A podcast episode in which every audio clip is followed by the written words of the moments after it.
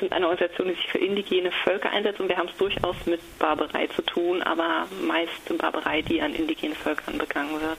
Survival International heißt eure Organisation und ihr habt unter anderem eine Kampagne gegen Menschensafaris. Also Menschensafaris, was kann man sich darunter vorstellen?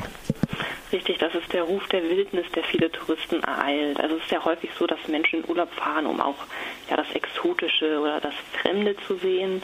Und es gibt viele Reiseanbieter, die das wissen und die bieten auch Touren an zu indigenen Völkern. Und wir haben eine Kampagne, die sich gegen Menschensafaris richtet, also quasi äh, Touren für Touristen, die zu indigenen Völkern führen, um sie dann ja zu begaffen, teilweise ihnen Kekse zuzuwerfen, um sie anzulocken, um ein schönes Trophäenfoto zu schießen. Und wir finden, das ist eine erniedrigende Behandlung von Menschen und es ist auch gefährlich für die indigenen Völker und teilweise auch die Touristen. Indigene Völker, ihr spricht auch von unkontaktierten, unkontaktierten Völkern. Gibt mhm. es denn solche unkontaktierten Völker? Wie viele gibt es denn davon noch? Oder? Also es gibt, man schätzt, dass es ungefähr 100 unterschiedliche Gruppen gibt, die man als unkontaktiert äh, bezeichnen könnte, also unkontaktierte Völker. Und unkontaktiert meint eigentlich nichts anderes, als dass äh, diese Gruppen keinen friedlichen Kontakt zur Hauptgesellschaft ihres Landes haben. Also es kann durchaus sein, dass es vor Generationen mal Kontakt gab. Es gibt zum Beispiel Gruppen, die wahrscheinlich versklavt wurden oder die schlimme äh, Gewalt erlebt haben und sich dann zurückgezogen haben und seitdem Kontakt zu der Mehrheitsgesellschaft ablehnen. Einen Kontakt zur Mehrheitsgesellschaft ablehnen, so leben wie ihre Vorfahren auch, aber das wird zunehmend schwieriger. Also da. Ich es gibt unkontaktierte Völker sind ähm, ja also sie leben halt sehr isoliert. Das bedeutet, dass sie eigentlich in Gebieten leben müssen, die für andere Menschen schwer zugänglich sind. Also es gibt teilweise Kontakt zu anderen indigenen Gruppen, die in der Region leben, aber weniger zu ja unserer unserer Gesellschaft, wie wir sie kennen. Das heißt, das sind äh, Gruppen unkontaktierte Völker sind Gruppen, die zum Beispiel ganz tief im Regenwald leben oder in ja relativ abgelegenen Regionen.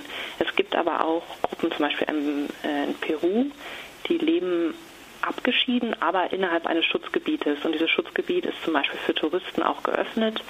Und äh, es gibt da jetzt immer häufiger auch äh, Sichtungen, in Anführungszeichen, von diesen unkontaktierten Völkern durch Touristen. Der Lebensraum, also der Regenwald, der wird immer mehr auch von kommerziellen Interessen bedroht. Das heißt, dass man Bodenschätze oder Erdöl oder ähnliches abbauen möchte. Das heißt, dass man einfach das Holz rausschlagen möchte, dass man Straßen dadurch bauen möchte. Ähm, Wäre es nicht einfacher, wenn man die Leute einfach in die bisher äh, in die Mainstream-Gesellschaft integriert? Also ähm, für die Unternehmen, die das Land ausbeuten wollen, wäre das bestimmt einfacher. Aber es sind wirklich ganz fundamentale Gefahren, die damit einhergehen. Also unkontaktierte Völker sind erstmal, sie lehnen den Kontakt ab. Das heißt, sie wollen das nicht. Das heißt, es kann tatsächlich auch zu Gewalt kommen, wenn, wenn Kontakt aufgenommen wird, weil sie das einfach ablehnen und weil sie sich auch wehren wollen, nachdem sie so schlechte Erfahrungen gemacht haben. Und auch ein großes Problem sind Krankheiten. Also dadurch, dass diese Gruppen so isoliert leben, äh, sind für sie Krankheiten, die für uns inzwischen ja total normal sind mit Grippe oder Masern, die können für sie tödlich sein, weil sie keine Abwehrkräfte entwickelt haben. Also wir haben schon häufiger erlebt, leider, dass ähm, unkontaktierte Gruppen, die kontaktiert wurden gegen ihren Willen, zum Beispiel von Ölkonzernen, die in ihrem Gebiet äh, nach Öl gesucht haben, dass da bis zu 50 Prozent der Gruppe innerhalb weniger Monate an Grippe gestorben sind. Das ist natürlich dramatisch. Deshalb ähm, muss man wirklich respektieren, wenn sie keinen Kontakt wollen. Das ist eine Frage auch der Menschenwürde. Also man muss einfach den Menschen ihr Recht, das Leben, das sie führen wollen, auch zugestehen. Richtig. Also das Argument, was ja häufig dann benutzt wird, ist eins, was irgendwie klingt wie aus der Kolonialzeit, dass man es besser weiß als die äh, unkontaktierten Völker selber, dass man ihnen ja nur äh, die Vorteile der Zivilisation bringen will, ohne eigentlich darüber nachzudenken, was es bedeutet. Also abgesehen von diesen Krankheitsfaktoren, die in den ersten Jahren äh, wirklich extreme Folgen für ehemals unkontaktierte Völker haben, sehen wir auch später, dass viele von ihnen wirklich in Armut abrutschen. Sie verlieren ihr Land und dann kommt nichts von diesen tollen Versprechungen, die man ihnen gemacht hat, mit besserer Gesundheitsversorgung und sozialem Aufstieg und Bildung. Das passiert faktisch einfach nicht. Das heißt, man, man muss das wirklich respektieren. Also die Folgen sind für indigene Völker und auch unkontaktierte Völker sehr, sehr dramatisch. Warum sollte man sich von hier aus für diese Menschen einsetzen? Ja, also das hat natürlich mehrere Gründe. Einmal, was du sagst, äh, Menschenwürde. Also wenn uns egal ist, wie andere Menschen mit anderen Menschen umgegangen wird, dann muss man sich nicht wundern, wenn unsere eigenen Menschenrechte irgendwann eingeschnitten beschnitten werden. Also das ist natürlich wichtig, wenn man an Menschenrechte glaubt, sich einfach dafür einzusetzen. Und man kann auch ein bisschen ähm, ja, uneigennützige argumentieren, einfach sagen, das sind ja Gruppen, die ganz andere Gesellschaften haben, die haben ganz anderes Wissen, die haben über Jahrtausende erfolgreich überlebt in ihrer Gesellschaft und die wissen Dinge, die wir nicht wissen. Und für uns wäre es ja auch ein Risiko, diese Menschen ja auszurotten und dann auch ihr Wissen um die Welt zu verlieren. Mhm. Aber an dieses Wissen kommen wir auch nur wieder ran, wenn diese Menschen Kontakt zu uns aufnehmen oder wir eben zu ihnen.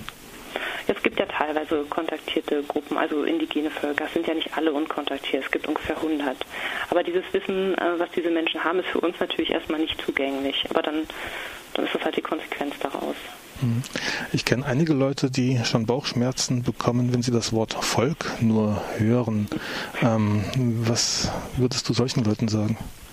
Das ist natürlich, äh, gibt es, äh, gerade in Deutschland gibt es eine Geschichte, die diesem Wort äh, nicht so positiv verbunden ist. Aber es ist natürlich ein, wir müssen irgendein Wort finden, um bestimmte Gruppen zu beschreiben, die sich in bestimmten ähm, ja, Merkmalen von anderen Gruppen unterscheiden.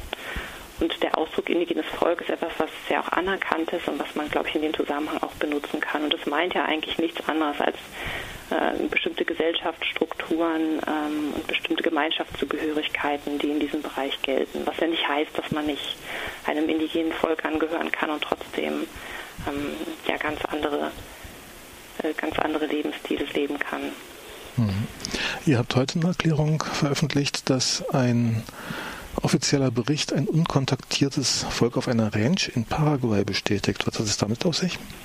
Richtig, also es gibt auch in Paraguay noch unkontaktierte Gruppen und äh, das sind die Ayureo, die dort leben.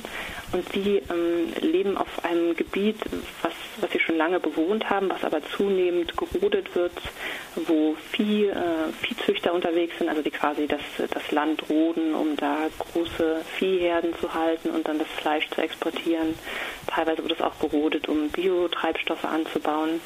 Und äh, diese eine Gruppe der Ayureo, die lebt halt auf diesem Land. Und dadurch, dass es immer weiter abge, abgeholzt wird, ähm, haben sie halt überhaupt keine Möglichkeit mehr, irgendwie sich zurückzuziehen. Also sie sind wirklich ständig auf der Flucht.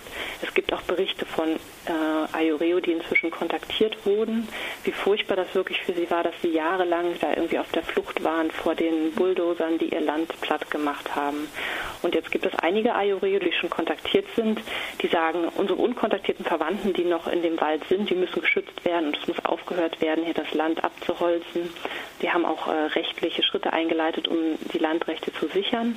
Und jetzt gibt es einen offiziellen Bericht, der tatsächlich auch bestätigt, dass es auf, einem, auf einer Ranch, die von einem brasilianischen Viehzuchtunternehmen betrieben wird, dass es da auch unkontaktierte Völker gibt. Und jetzt muss da halt gehandelt werden, um die auch zu schützen. Mhm.